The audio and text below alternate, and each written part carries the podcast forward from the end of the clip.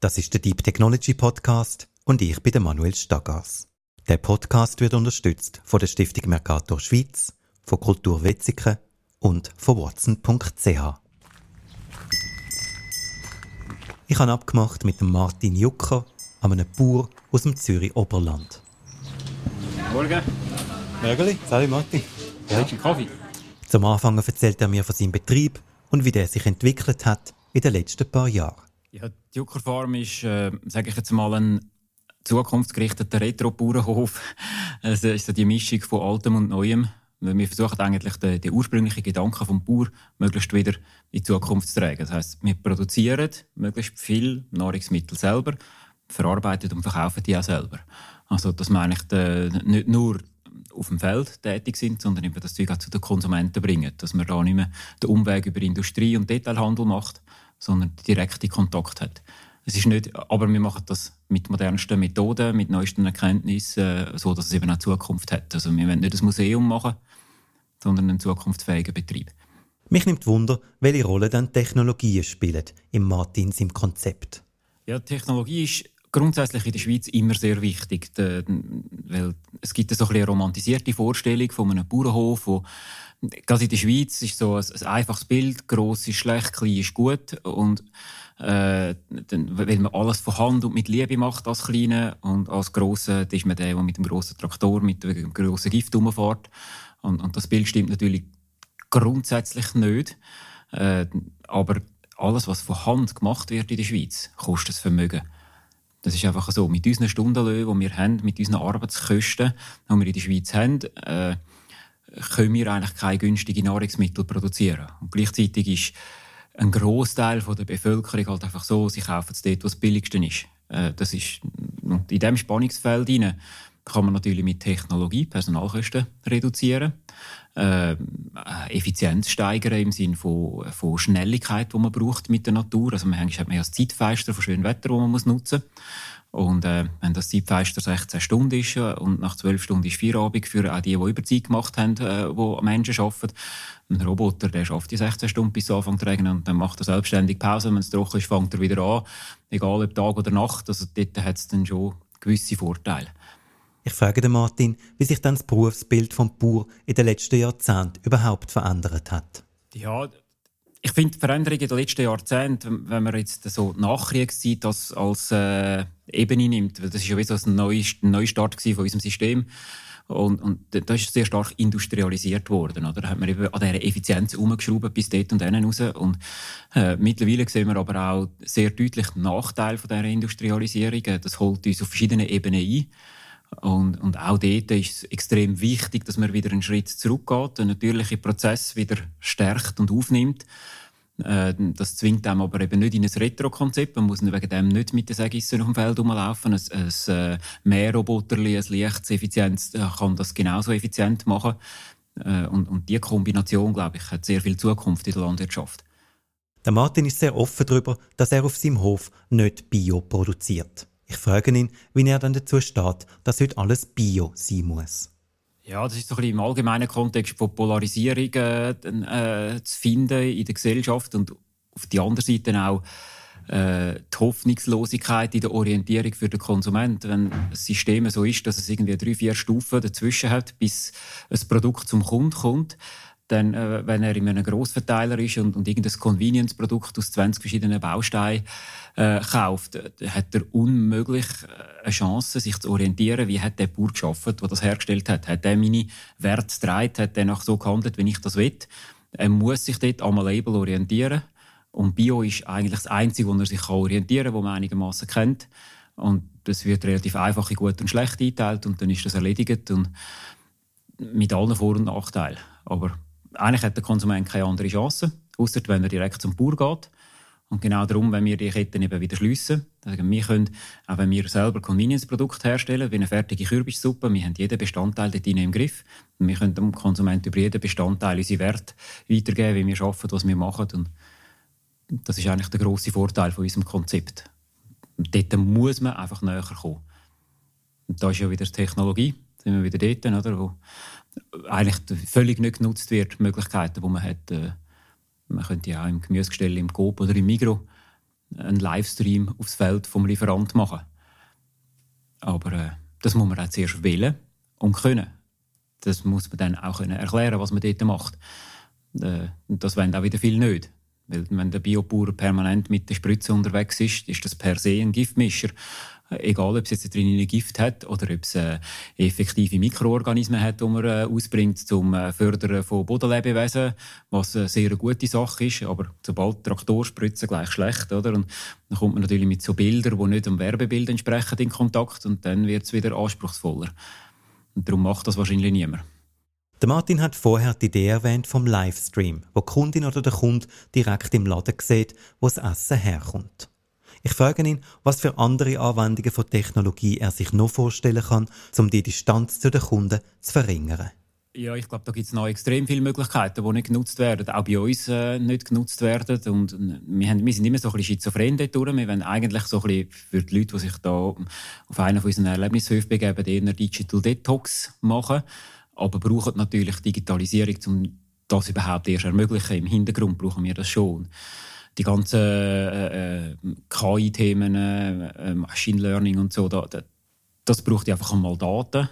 Und, und, wenn man die Daten viel mehr kann sammeln und, und, und nutzbar machen auf der Kette, dann hat man plötzlich ganz, ganz grosse Themen, die man kann bearbeiten kann. Fangen wir am einfachen an wie Food Waste, indem dass einem der Computer sagt, morgen kommen bei dir 3221 Besucher auf den Hof und es sind dann vielleicht fünf mehr oder weniger.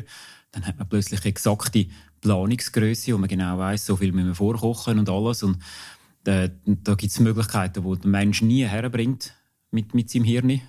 und äh, die muss man ganz gezielt nutzen. Und das immer im Kontext mit dem Datenschutz ein bisschen hin und her.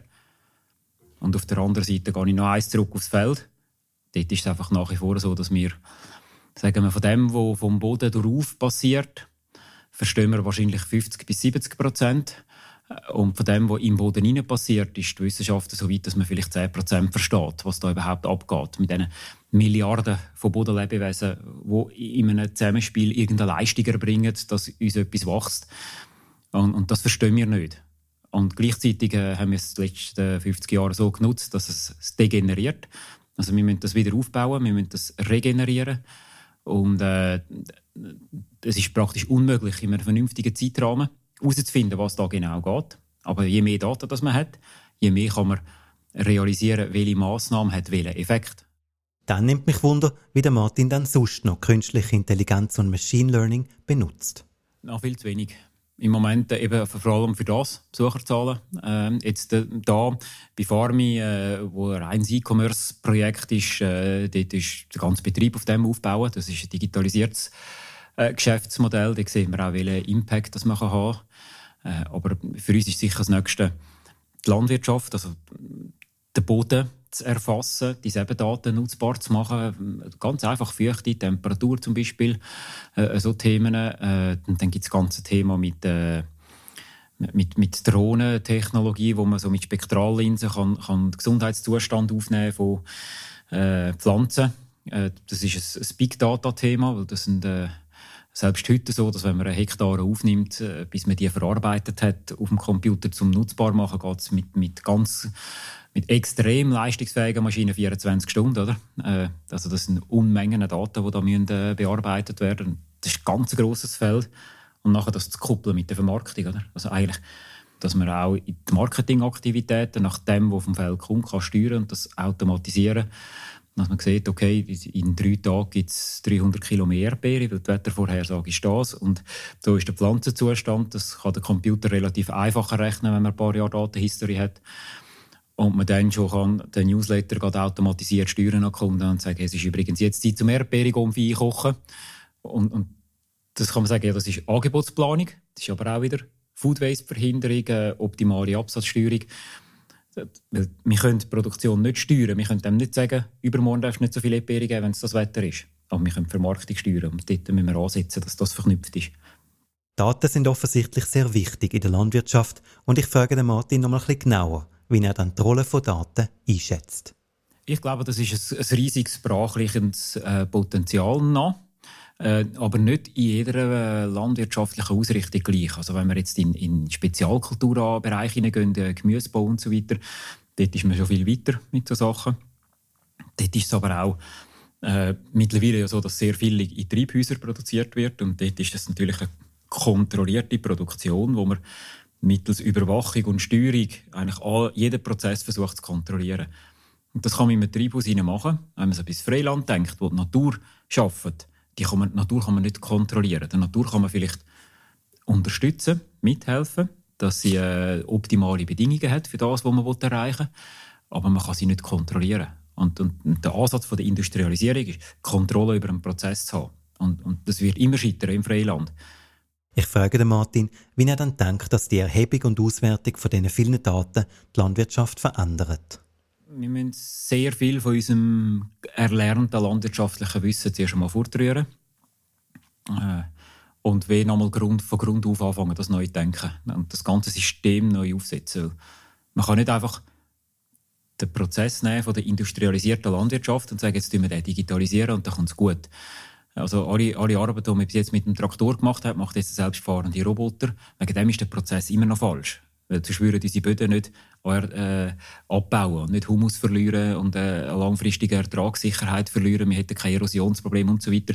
Ganz viele Nachteile von dieser Industrialisierung. Und wenn man die jetzt einfach digitalisiert, dann macht man den einfachsten Weg, indem dass man ein, ein, ein ein schlechtes System optimiert, in dem Sinn, dass es noch kosteneffizienter wird, aber immer noch schlecht ist.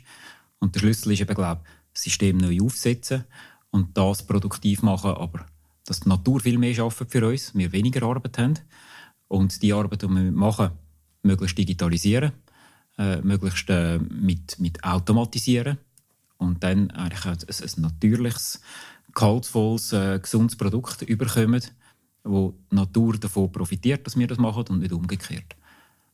Mich nimmt Wunder, was der Martin darüber denkt, wie dringend das Umdenken dann ist in der Landwirtschaft. Ich glaube, es ist der einzige Weg, dass man langfristig die Welt ernähren kann. Wenn wir, wenn wir einen Prozess haben, wo jedes Jahr ein Teil vom Humus als, als Grundlage für Bodenfruchtbarkeit verloren geht, und das haben wir in unserem System, immer noch sehr stark oder auch global überall, was industrialisiert ist, hat man das. Zwar langsam, aber stetig. Und es gibt ja so Studien, die sagen, in 60 Jahren gibt es nichts mehr auf diesen Böden. Äh, wenn wir den Prozess nicht kehren, dann ist irgendwann ist einfach fertig und dann gibt es nur noch im Treibhaus und Indoorfarmen und alten Industriehallen äh, wird Nahrungsmittel produziert und das ist wahrscheinlich dann äh, der Anfang vom Ende von der Welternährung oder oder wir müssen Insektenfarmen haben, äh, wo man dann die Insekten nur noch essen, dass man noch genug Protein bekommen. Und Dabei hätten wir ganz viele Ressourcen in den Böden, die man gut nutzen können. Aber man muss neu anfangen. Dann frage ich den Martin, ob er dann denkt, dass sich jeder Betrieb so umstellen könnte. Ja, es ist jetzt immer heikel, wenn man sagt, jeder kann. Aber grundsätzlich kann jeder, wir haben es auch können. Also wir haben auch nicht angefangen mit der ganzen Kette. Wir haben angefangen mit einem Obstbaubetrieb, der in Detailhandel Töpfel geliefert hat, vor gut 20 Jahren.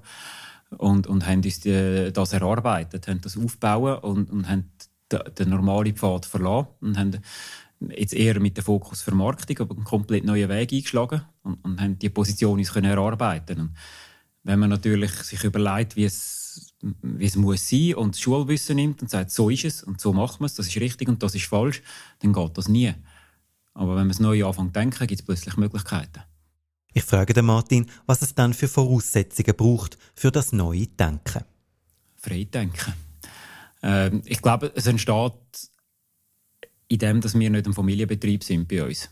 Äh, wir sind zwar wirtschaftlich gesehen ein Familienunternehmen, weil es im Besitz von einer Familie ist und die Familie auch mitschafft natürlich, aber wir, sind viel mehr Leute. Also das sind 200 bis 400 Mitarbeiter je nach Saison in der Jucker Farm und äh, das sind ganz viele unterschiedliche Fachgebiete, die zusammenkommen. Da kommen plötzlich Köche, da kommen Detailhandelsfachleute, Bäcker und so weiter und dann fängt man an mit äh, das Know-how zusammenkoppeln, diskutiert am 9 Tisch schnell drüber und so und merkt plötzlich, aha, der, der hat ja diese Anforderung und der will das und der schwärmt von das und der träumt von dem und dann merkt man, dann kommen Kunden dazu, die sehr viel Inputs geben bei uns und dann denke ich plötzlich, warum, ja, das ist ja gar nicht so schwierig, warum machen wir das nicht? warum macht man es eigentlich nicht? Und dann plötzlich fängt man an, einen Prozess und der andere überdenken und sagt, komm, jetzt probieren wir doch mal etwas. Und dann fängt man an probieren und dann kommt das Nächste, ah, das funktioniert ja, ah, dann könnten wir ja das. Und dann plötzlich merkt man, ah, dann könnte man ja, oder in einem praktischen Beispiel gesagt, äh, wir haben angefangen mit dem Obstbau, jetzt äh, versuchen, einen, einen pestizidfreien Obstbau aufzubauen. Und Das ist äh, nicht ganz einfach und das funktioniert eigentlich auch nicht. Ähm, aber wir haben es dann gleich angefangen und haben jetzt insektizidfreie Obstproduktion, also in dem, dass wir eben Qualitätsnormen selber können ansetzen und auch viel Obst verarbeitet, haben wir so in unserem System können sagen, okay, wir können ein bisschen Schäden durch Blattläuse akzeptieren und warten, bis die Nützlinge wieder kommen und haben angefangen, gezielte Nützlinge fördern und so weiter und haben das System ohne Einsatz von Insektizid äh, schaffen lassen. Und das hat jetzt das Jahr recht gut funktioniert. Und dann plötzlich ist die Idee gekommen, ja, aber wir könnten ja eigentlich noch zur Düngung und Schädlingsregulation von all diesen Raupenschädlingen, so, die im Boden überwintern, könnte man ja Hühner weiden unter den Bäumen. Das ist etwas, was eigentlich nicht geht, weil durch, durch den Pestizideinsatz würden die, die Rückstände von diesen Pestiziden aufnehmen, die kommen dann ins Ei rein. Aha, jetzt haben wir ja gar keine solchen Pestizide mehr eingesetzt, also könnten wir jetzt auch mit Hühnern drunter. Und dann kommt plötzlich ein neuer Baustein dazu. Und äh, jetzt, jetzt haben wir einen Test mit Hühnern, die am Weiden sind. Wie das äh, am Schluss sich auswirkt, weiß man noch nicht. Aber was man schon sieht, ist, dass diesen Hühnern auch wohl ist unter den Bäumen. Das ist eine natürliche Umgebung für die Hühner. Da gibt es signifikante Qualitätsunterschiede bei den Eiern nachher. Und voilà, wir ein neues Geschäftsfeld, eine neue Möglichkeit, wo, wo man quasi Arbeiterinnen, die uns die Schädlingsregulierung machen, die uns dann gleichzeitig Eier liefern und wenn man das mit guten Rassenhühnern macht, also zwei Nutzungshühner nach vier, fünf Jahren, wenn die altershalber dann langsam durch sind, kann man so in der Küche verwerten. Dann haben wir ein eigenes Poulet nachher. Äh, mit sous gar methoden und so kann man auch ein Altshuhn zart machen heute. Es ist nicht mehr so, dass es nicht geht. Und dann ist man plötzlich in einem ganz neuen System hinein. Oder? Und das ist doch in der Weg, wo wir versuchen zu gehen, schrittweise.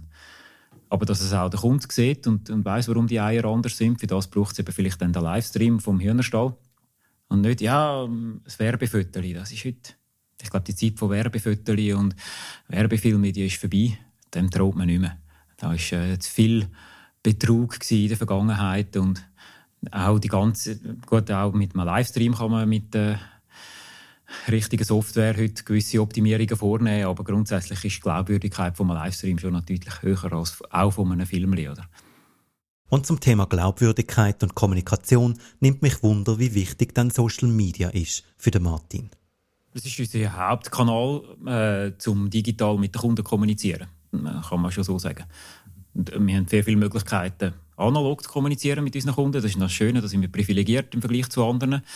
Aber das Digitale, die Leute sind offener im Digitalen und man kommt auch viel mehr Kritik über im Digitalen. Also, äh, man merkt, was druckt und wo druckt und man sollte das auch systematisch ausarbeiten oder auswerten und aufpassen, dass man nicht Einzelfeedback äh, fest beachtet, sonst nachher kommt man Depressionen über, wenn man irgendwie Bewertungen liest. Äh, äh, aber äh, wenn dann gewisse Themen immer wieder kommen, dann weiß man eigentlich sehr gut, okay, da ist es nicht gut, da muss man daran arbeiten. Und dann frage ich den Martin, was er dann für mögliche Nachteile sieht von Social Media. Ja, für mich persönlich jetzt vielleicht nicht so. Ich glaube, ich gehe noch gut mit dem um, aber es ist, es ist grundsätzlich ein Thema, man muss aufpassen, dass man sich nicht verliert in den digitalen Medien. Und, und wenn man jetzt zu viel auf Social Media setzt und selber zu aktiv ist dort und permanent sich nur dort bewegt, verliert man irgendwann den Blick wieder für die reale Welt. Oder? Weil es ist nicht die reale Welt dort drin. Die Leute verhalten sich dort anders als im richtigen Leben. Und wenn man früher schaut, ich glaube, die ganzen Deepfake-Geschichten, was Video äh, betrifft und so Sachen, Fotogeschichten, äh, die, die ganzen KI-Themen zu allgemeinen Fotos, wo heute jedes Handy oder jede Cloud-Lösung von Google oder Apple und alles schon macht.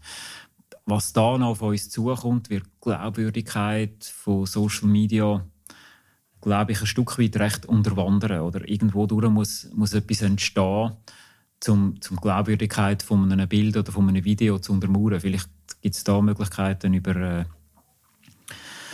irgendwelche digitalen Lösungen, Blockchain oder so, äh, wo man das kann absichern kann. Aber irgendetwas muss passieren, sonst ist die Glaubwürdigkeit irgendwann dahin.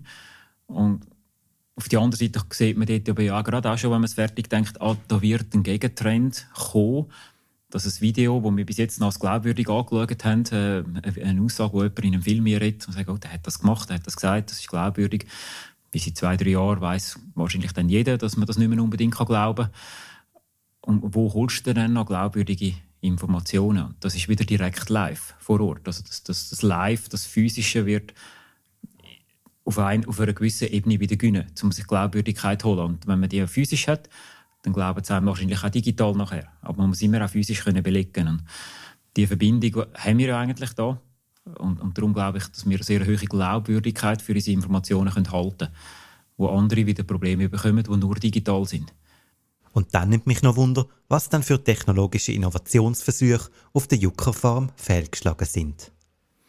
Ja, da gibt es immer, also es ist ja dort permanent ausprobieren und, und gibt Sachen, die gehen schneller und die gehen weniger schnell, oder? Und äh, wir sind seit Jahren dran, äh, mit einem Start-up äh, zusammen eben mit, mit KI Besucherprognosen zu machen, um zu wissen, was kommt auf uns zu. Äh, wir machen das im Moment immer noch parallel. Wir machen es von Hand, wir haben seit zehn Jahren wir manuell Daten aufschreiben, wie viel Umsatz haben wir gemacht, äh, wie viel, äh, was ist für Wetter und so weiter, an welchem Tag und, und gewisse Spezialthemen schreiben wir immer auf. Und wenn wir jetzt planen fürs Wochenende im Herbst, dann geht man fünf, sechs Jahre zurück, schaut die vergleichbaren Tage raussuchen und dann aus dem muss man das ableiten. Und parallel dazu macht es eine Maschine. Aber wo wir angefangen haben mit dem, haben wir auch zuerst gemerkt, ja, scheiße, unsere Daten sind zu wenig sauber. Und, und wenn die Daten nicht sauber sind im Hintergrund, dann, dann gibt es auch keine sauberen Resultate. Und äh, so haben wir zuerst aufräumen Jetzt haben wir wieder eher noch eine kurze Datenhistorie, um wirklich gute Resultate zu bekommen. Und im Moment sind wir jetzt nach etwa drei Jahren sind wir jetzt so, dass sich so ungefähr die Waage halten von der Genauigkeit her. Das Manuelle und, und das äh, Digitale. Aber das Digitale haben wir schon viermal neu aufgesetzt, oder? Also das ist permanent auch ein Lernen.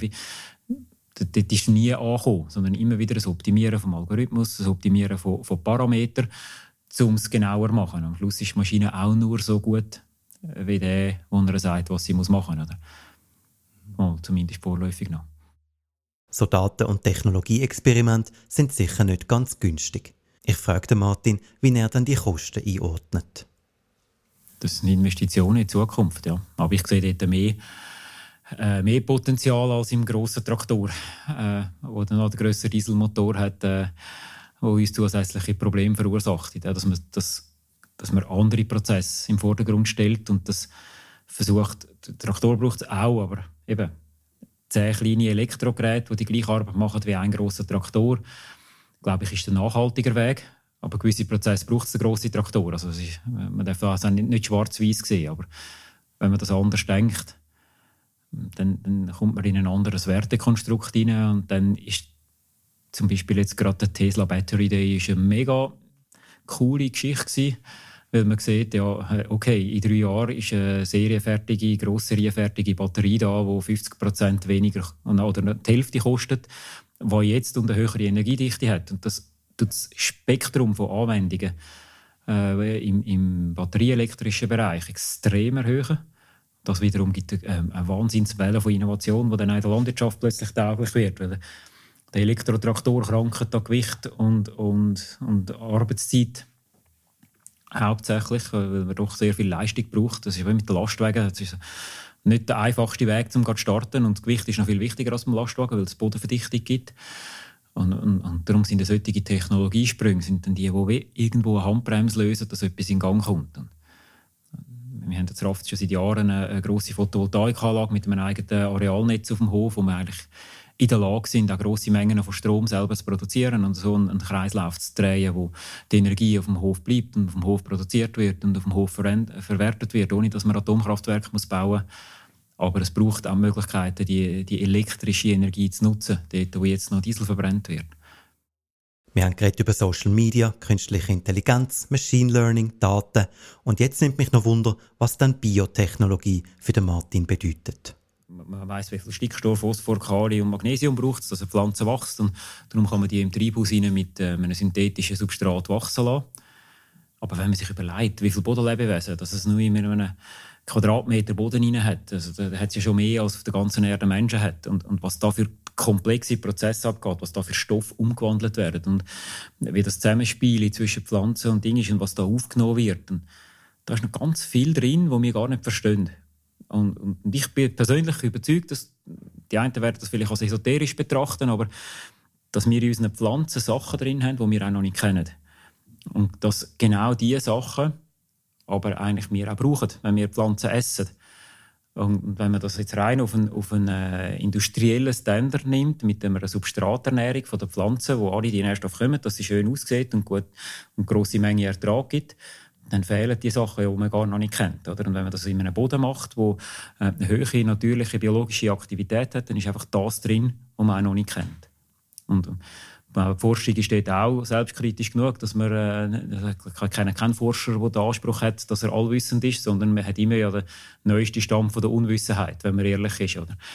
Und, äh, und darum ist es für uns eigentlich, sagen wir, Biotechnologie, für uns übersetzt als Bauer ist, was passiert im Boden, das ist extrem wichtig. Und, und dort ist aber der Fokus ein ganz anderer als in der, sagen wir, in der Medikamentenindustrie, in der Pharma. Äh, bei uns geht es darum, den, den, natürlichen Prozess zu stärken. Also, zum Beispiel eben durch Einbringen von Mikroorganismen, die aus dem Boden vermehrt werden und wieder dort gebracht werden, um Bodenaktivität zu erhöhen, solche Sachen, um das Natürliche stärken, dass das sehr viel produktiver ist, als versuchen, den Prozess zu kontrollieren.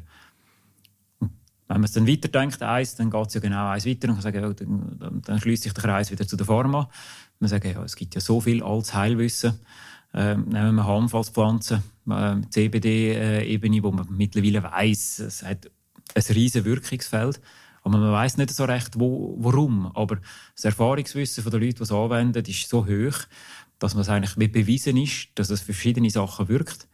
Aber man weiß nicht genau, wieso. Dann kommt natürlich die Pharma und sagt, ja, das darf man auf keinen Fall anwenden. Man weiß nicht, wieso dass es wirkt. Aber man weiß seit Tausenden von Jahren, es wirkt. Es gibt anscheinend ein großes Spannungsfeld zwischen der Natur, der Wissenschaft und der Gesellschaft. Ich frage noch mal ein bisschen genauer nach, wie der Martin das genau sieht. Natur ist der Maßstab für, für gut und schlecht im Moment in der Beurteilung der Konsumenten. Bio gleich natürlich, gleich gut. Und Natur ist gut, die kann man sich gut holen, die kann man Kraft tranken, das ist wichtig. Aber Natur ist eigentlich nichts anderes als das Recht vom Stärkeren. Friss oder wird gefressen. Der Stärker überlebt, der Schwach wird ausgesiebet. Und das grundlegende Gegenteil von unserem Sozialsystem, wenn wir zusammenleben. Und, und, und das ist ein bisschen schizophren vom Menschen. Oder? Man will einerseits die Natur, aber nur wenn sie safe ist. Doppelter Boden, sicher. Wenn ich kann, äh, in den Bergen oben zelten, im Freien übernachten, ohne dass ich muss Angst habe, dass ich von einer Mutterkuhherde übertrampelt werde oder von einem Wolf gefressen werde. Ähm, gleichzeitig wollte ich aber, dass Mutterkühe natürliche äh, Haltungsform für, für Fleischproduktion, dass das gefördert wird und der Wolf selbstverständlich auch, weil der hat eine wichtige Funktion, der frisst nämlich das Rotwild, dass der Schutzwald sich erholen und so weiter. Aber wenn er mich dann frisst, ich bin auch nur ein Säugetier, dann ist es wieder nicht gut, oder? Und ähm, das kann man auf Gentechnologie ziemlich eins zu eins äh, umlegen, oder? Also entweder wir haben einen natürlichen Prozess oder wir äh, gehen den Weg weiter, den die Menschheit recht erfolgreich gemacht hat in den letzten 100, 150 Jahren dass man eben sich gegen solche Prozesse können schützen und dadurch die Population auch können wachsen Aber dann soll man sich auch nicht verschliessen am anderen gegenüber. Der Martin hat eine gewisse Schizophrenie von unserer Gesellschaft angesprochen und ich frage ihn, ob er dann denkt, ob Technologie das auch irgendwie beeinflusst. Ja, sicher die Algorithmen von der Kommunikation, die, die einen beeinflussen. Das, also, das habe ich ganz am Anfang schon mal gesagt, die Polarisierung in der Bevölkerung. Also, dass man in einer sozialen Medienumgebung äh, neutrale Informationen bekommt. Es gibt noch Leute, die das glauben, das tue ich immer wieder. Oder? Aber das, das ist ein Algorithmus, der steuert, der mir das bringt, was ich gerne sehe, um mich jeden Tag zu bestätigen, dass ich auf dem richtigen Weg bin. Das bringt mir ein Idealbild für dynamischer Herren und, und, und bringt mich in eine Blase hinein, äh, wo eigentlich nicht mehr, äh, nicht mehr der Realität entspricht. Oder? Und, das polarisiert die Bevölkerung einerseits und, das, und andererseits eben, es bringt dem immer mehr weg vom, vom Real Life, finde ich. Darum muss man wieder mehr ist ja gut, wenn die Leute in die Natur rausgehen, gehen zelten und campieren und alles, und das sind Prozesse, wo, wo dem entgegenwirken. Und die braucht es vielleicht eben genau, oder die entstehen vielleicht auch die Bedürfnisse, weil das andere stark wird. Und das andere, und, und am Ende des Tages ist vieles auch Angst gesteuert. Neue Technologien haben schon immer Angst gemacht. Die Ängste und die Realität, die hängen nicht immer gleich zusammen. Man kommt nicht weiter mit der Zivilisation, wenn man sich nur im sicheren, 100% sicheren Bereich einigelt. Man muss einmal einen Schritt vorher machen und bereit sein, einen Schritt wieder zurück zu machen, wenn es dann nicht funktioniert. Und das haben wir schon x-mal gehabt. Also das Auto ist die grosse Errungenschaft der letzten 100 Jahre. Der Dieselmotor oder der Benzinmotor, der hat, der hat die Welt verändert wie noch nichts vorher. Und was, jetzt merken wir aber, Scheiße, der hat einen Nachteil. Wir müssen zurück. Jetzt kommen wir zurück zum Elektromotor. Es ist ja, dank der Batterietechnik hat sich das Problem jetzt gelöst und wir werden alle profitieren davon, dass man auf den Elektromotor jetzt schwenkt. Oder? Geht man wieder einen Schritt zurück und das ist ja ganz normal. Und darum bin ich jetzt überhaupt nicht der, der sagt, uh, ja, ja, nicht. Und im Gegenteil. Ich bin eher der, der manchmal ein bisschen schnell vorwärts will. Man muss den Menschen auch Zeit lassen, um mitzukommen. Dann frage ich den Martin, bei welcher Entwicklung es ihm dann viel zu langsam geht. Ja, ich finde, so, es gibt so Themen, wo man seit Jahren verdrängt und, und der Klimawandel ist eins, oder? Äh, ist jetzt zwar auf dem öffentlichen Tapet recht weit oben, es ist 30 Jahre wird das jetzt quasi unter, Schub, unter dem Tisch gehalten und, und es wird alles unternommen, um keine griffige Massnahmen zu machen und es ist etwas, was uns extrem bereicht, alle zusammen, oder? Und, und, und, das ist ein Thema, das man jetzt nicht mehr auf die lange Bank schieben wo man Massnahmen muss ergreifen muss. Und man muss nicht äh, äh, zurück, oder zurück zum Kommunismus äh, zu dem und das in einem links-rechts-Parteischema abhandeln, sondern man müsste es einfach nur äh, die, wissenschaftlichen Erkenntnisse anschauen und dort umsetzen, wo man es kann. Und man kann ganz viele Sachen sehr schnell umsetzen, wenn man will. Aber man muss einfach willen. Aber das ist ja das, es gibt dann Veränderungen. Und äh, bis die Elektromobilität jetzt salonfähig wurde, ist jetzt ein Tesla gebraucht, wo eben die Grenzen gesprengt hat, wo gezeigt hat, dass es geht. Und jetzt kommen die anderen zaghaft hinein. Das hätte man vor 20 Jahren schon können mehr fördern wenn man hätte wollen. Aber es hätte ja niemand wollen. Man hat lieber am Bestehenden festgehalten, lieber mit offenen Augen ins Verderben, als sich anzupassen. Weil es ist, es ist auch menschlich, zuerst am anderen zu sagen, du musst dich ändern, weil du bist schuld, nicht ich. Und wenn du das besser machst, mache ich nachher meinen Teil auch besser. Aber zuerst musst du zeigen. Und mit dieser Mentalität ist man natürlich ja, ist man menschlich, aber nicht sehr produktiv, wenn es darum geht, etwas Neues zu gestalten. Dann frage ich den Martin, warum er denn denkt, dass sich die Leute gegen Veränderungen wehren. Es ist zwar, es ist zwar hart, äh, die Erkenntnis, aber die, wenn der Leidensdruck groß genug ist, sind die Leute bereit, sich zu verändern. Und wenn es ihnen gut geht, dann sind sie nicht bereit, sich zu verändern. Auch wenn man weiss, ja, in 10 Jahren, 20 Jahren kommt ein riesiges Problem über. Das ist ja so weit weg. Das Coronavirus, wo ich weiss, okay, wenn ich es mir heute einfange, bin ich übermorgen im Spital. Da sind die Leute sofort bereit, sich zu verändern und, und den Alltag umzustellen und alles, das ist sofort. Aber was in 10 oder in 20 Jahren ist. Das ist so weit weg. Und ja, also weißt, jetzt habe ich schon 20 Jahre geschafft, jetzt will ich das Leben auch mal noch ein bisschen geniessen. Und jetzt habe ich mir äh, endlich eine Möglichkeit geschafft, finanziell ein bisschen unabhängig zu sein und jetzt auch meine Kreuzfahrt zu machen und ob jetzt da noch ein bisschen schwerer ausgestoßen wird bei diesem Auspuff. Also ich kann das jetzt auch noch verdienen, oder? Aber und nachher geht man heim und, und äh, gibt ein halbes Vermögen aus für Kinder, äh, um ein möglichst gutes Leben äh, zu ermöglichen und gleichzeitig schaffen wir eigentlich mit dem ganzen Leben aktiv dafür, dass sie kein gutes Leben werden haben, äh, wenn sie dann mal erwachsen sind. Das sind so Zusammenhänge, da habe ich persönlich Mühe. Aber ich, ich sage, ich bin auch der, der immer Mühe hat, zu realisieren, dass wir im Ist leben und nicht in 10 oder in 20 Jahren plus, weil ich geistig immer dort vorne bin. Das kommt ja eh und es geht mir immer zu langsam und da könnte man immer noch. Das ist mein Problem, nicht das gesellschaftliche Problem. Dann nimmt mich Wunder, was der Martin darüber denkt, was für Veränderungen auf uns in der Zukunft zukommen werden. Es ist noch nie so gewesen, dass Veränderungen linear gelaufen sind. Äh, das sind, das sind immer Kurven, wo irgendwo ein, ein Hockeystick drin oder? Und wo, wo irgendwann eine disruptive Veränderung einläutet. Und Elektromobilität ist ein klassisches Beispiel. Äh, Solarenergie ist ein klassisches Beispiel. Wenn man es noch zusammenkoppelt, ist es noch schöner. Aber das ist irgendwo auf tiefem Niveau stabil. Da sind ein paar Freaks, die es ausprobieren und dann entwickelt sich ganz langsam. Es, es, kommt langsam eine Industrie in Gang und irgendwann ist es so weit, wie es jetzt bei der Solarenergie ist. Oh, scheiße, das ist die günstigste Energie zum Produzieren.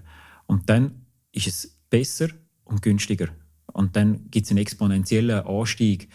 Äh, es ist jetzt mal deklemmt jetzt hauptsächlich noch die Regulierung in verschiedenen Ländern, wo es noch kompliziert macht. Also, wenn das auch noch abgebaut ist, dann explodiert das. Auch Elektroauto 2028 werden 80 bis 90 Prozent der PWs elektroantrieben sein oder vielleicht noch ein Teil Wasserstoff. Aber da kauft keiner mehr ein anderes Auto. Und das geht nicht mit der linearen Entwicklung, geht da nicht. Und man sieht es jetzt schon, in zwei Jahren wird, äh, es kommen jetzt ganz viele Modelle auf den Weg, jetzt, jetzt kommen die Skaleneffekte in der Produktion, die langsam anfangen zu greifen, bis etwa zwei, drei Jahren wird das exponentiell zunehmen. Und, und Und das ist mit allen Veränderungsprozessen so. Und darum kann man heute nicht sagen, wenn es so weitergeht, ist sie zehn Jahre dort. Es wird nicht so weitergehen. Ich frage den Martin, wie lange er dann denkt, dass es noch braucht, bis die Landwirtschaft nachhaltiger wird. Ja, die Landwirtschaft, finde ich, ist nachhaltig, weil die hat es geschafft, die Weltbevölkerung zu ernähren, trotzdem die Weltbevölkerung exponentiell zunimmt. Äh, das heißt aber nicht, dass man 100% auf dem richtigen Weg ist. Man, man sieht jetzt, bei, dass, dass, es nicht funktioniert langfristig so, dass man es wieder muss anpassen das System. Oder? Und, ich finde, das ist nicht, einfach nicht nachhaltig. Aber man muss es jetzt wieder ändern, dass es langfristig funktioniert. Das ist wie so. Und da wird es auch in fünf und in zehn Jahren neue Erkenntnisse geben. Das ist nie abgeschlossen. Aber ich glaube, dass sich das Produktionssystem grundlegend muss ändern muss. Es ist aber nicht ganz einfach mit diesen sehr starken industriellen Kräften, die da mitspielen. Also wenn ich nur an, an die Industrie denke, die Kunstdünger und Pflanzenschutzmittel herstellt, ähm, äh, das ist ja ähnlich wie beim Tabak. Äh, und so weiter. Das sind starke Kräfte, die im Hintergrund lobbyieren, wo, wo Pharmaindustrie, die sicher null Interesse hat, dass, dass man feststellt, wie wirkungsvoll äh, ein CBD-Produkt ist, wo es natürliches Extrakt aus dem Hanf ist, was keine Pharmaindustrie braucht dazu. Äh, da, da, wird sicher alles in Bewegung gesetzt und Milliardenbudget freigesetzt äh, im Hintergrund, um das äh, ja nicht aufzuholen, weil das legitimes Interesse von diesen Firmen, aber das ist nicht prognostizierbar wie lange die sich da können, äh, können halten weil die Lobbysysteme die kommen unter Druck. Die Transparenz der sozialen Medien schaffen dort äh, zum Beispiel auch wieder neue Probleme für die. Die müssen sich auch neu erfinden. Äh, ja. Und dann nimmt mich Wunder, wie dann der Martin neben der Eigenverantwortung die Rolle der Politik sieht. Ja, das ist weil man gerne Veränderungen hat, ist Politik etwas vom Schlimmsten, weil die, können, die wollen sich nicht verändern. Sobald man Veränderungen anzieht, hat man Widerstände und Widerstände geben Konflikt und Konflikt heisst, ich werde nicht mehr gewählt und man sollte ja vier Jahre wieder gewählt werden. Aber vier Jahre ist ein schlechter Zyklus zum gewählt werden für nachhaltiges Denken. Das ist einfach so. Man ist immer vor oder nach der Wahlen. Man muss immer an Wahlen denken. Und, und da passiert einfach relativ wenig und es wird sehr viel auf vier Jahre geschaut und nicht länger. Oder? Und wenn man ein Unternehmen führt, wie wir es machen, und man sagt, nein, unser wichtigster Prozess ist 20 und 50 Jahre, das ist relevant. Was, was haben wir in diesem Horizont? Äh, wir haben für das nächste Jahr Budgetplanungen, logischerweise. Aber unser, unser wichtig relevanter Planungsprozess ist äh, bei jedem Standort 20, 30 plus. Und wenn man das mit der Politik kombinieren wo, wo kein Politiker interessiert, was in zehn Jahren ist oder wenig, weil wenn sie vier Jahre nicht mehr gewählt werden, haben sie eh nichts mehr zu sagen dazu. Das ist halt so, da hat man immer so ein, ein schizophrenes Verhältnis dazu. Oder? Aber ist einfach so. Darum ist es eben vielleicht auch, oder nicht nur vielleicht, es ist definitiv die Aufgabe der Unternehmer, Zukunft zu gestalten. Und Politik soll Rahmenbedingungen schaffen, dass, dass man es kann. Und, und man kann nicht erwarten, dass Politik Zukunft gestaltet. Ich frage den Martin, was er denn persönlich für einen Wunsch hätte für die Zukunft. Ich wünsche, dass es weitergeht und dass man nicht, also mein Wunsch ist allgemein immer, dass man Veränderungen mit weniger Angst begegnet und mehr Chancen sieht, die drin stecken und sich auf die fokussiert, anstatt auf Angst haben, etwas zu verlieren. Aber das ist äh, ja, ein Teil der Gesellschaft denkt wie ich und ein Teil denkt nicht wie ich. Und das wird immer so bleiben. Das ist ein, ein, ein, ein das kann man auch historisch anschauen und so. Es gibt einen gewissen Prozentsatz von, von der Gesellschaft, die als Unternehmer auf die Welt gekommen ist, wo das Gen irgendwie in sich hat, äh, will die Welt verbessern und etwas zu gestalten und vorangehen und nicht zufrieden ist mit, mit, mit Verwalten. Und dann gibt es eher den grösseren Teil, äh, wo gerne Sicherheit hat, wo gerne Stabilität hat und, und ich meine ja und das ist eigentlich auch das wird auch so bleiben. Unternehmer arbeiten häufig viel, das wissen alle. Und ich frage den Martin, was er dann denkt über eine Work-Life-Balance. Burnout hat man nicht von viel Arbeit. Das Burnout hat man von destruktiven Prozessen, sage ich einmal. Die, die, die, können stark sein oder schwach sein oder über eine lange Zeit gehen, aber im positiven Flow hinein man hätte ich schon 100 Burnouts müssen haben in meinem Leben, wenn man wegen viel Arbeit das Burnout bekommt. Also, das ist aber völlig, das, man, schafft, man geht nicht arbeiten, sondern man hat ein Leben, das man an einem höheren Ziel unterordnet. Und, und das ist sehr ein produktiver Prozess. Man ist zwar müde, aber, aber ausbrennen mit dem braucht hure viel. Weil es gibt einmal extrem viel. Meine Work-Life-Balance ist, wenn ich möglichst viel kann worken für mein Life-Ziel äh, in, in, Balance zu halten. Und äh, ich, ich habe nicht frei ich bin nicht am Arbeiten oder ich bin daheim und habe frei. Ich habe ein Hirn und das Hirn, das ist der Martin Jucker von Jucker Farm und, und das ist immer am Arbeiten. Oder? Das ist, äh, ob ich jetzt da mit dir sitze, ob ich äh, meinen Kindern äh, beibringe, Traktor zu fahren oder ob ich mit denen irgendwo auf einer Bergwanderung bin. Ich schaue jeden Stein an und denke, ah, die könnten wir bei uns auch brauchen. Also so, das, ist, das, ist, das ist das höchste Ziel dahinter und wenn ich das nicht könnte ausleben könnte, dann müsste ich mir etwas anderes suchen, wo ich wieder so könnte aufgehen könnte, sonst würde meine Work-Life-Balance zusammenbrechen. Weil wenn ich nur live in, in dem Sinn hätte, also nur das Leben geniessen, dann müsste ich eine Strandferie machen. Liegestuhl hocken oder auf, aufs Tüchli liegen und Strand an. Das habe ich auch schon gemacht. Und nach zwei Stunden bin ich richtig ranzig geworden. Was wollte ich dort? Dann frage ich den Martin noch, was in meinem Leben dann das Wichtigste ist. Ich will eigentlich, dass, wenn ich irgendwann abtrete da, dass da ein, ein Betrieb steht, der über Generationen produktiv weiter äh, bestehen kann, wo sich auch kann weiterentwickeln kann, wo sich wieder kann anpassen an neue Bedürfnisse. Aber das, das ist ein Familienunternehmen, wir sind die fünfte Generation da. Das soll, locker, das soll nochmal fünf Generationen mindestens weitergehen oder noch mehr. Äh, egal ob jetzt familienintern oder nicht, aber das Unternehmen Juckerfarm muss eigentlich weitergehen. Und das ist so, das macht mich glücklich, das ist für mich wichtig, sage ich jetzt einmal. Und, und, und, die zweite Ebene ist, dass man immer im Moment lebt und, und, verschiedene Projekte, verschiedene Ideen und Aufgaben hat. Und jetzt gerade ist mir der Podcast extrem wichtig mit dir. Jetzt bin ich da. Und wenn ich äh, über den Mittag daheim bin und für Kinder koche, dann sind die das Wichtigste. Aber jetzt sind sie in der Schule, jetzt muss ich nicht nach zwei Stunden den Kindern studieren. Neue Episoden vom Deep Technology Podcast gibt es zuerst auf watson.ch und dann auf allen grossen Podcast-Plattformen und auf deeptechnology.ch. Der Podcast wird unterstützt von der Stiftung Mercator Schweiz, von Kultur Wetzikon und von Watson. Der Deep Technology Podcast ist konzipiert und produziert von 8 Grade Story Driven Science und von mir, Manuel Staggers.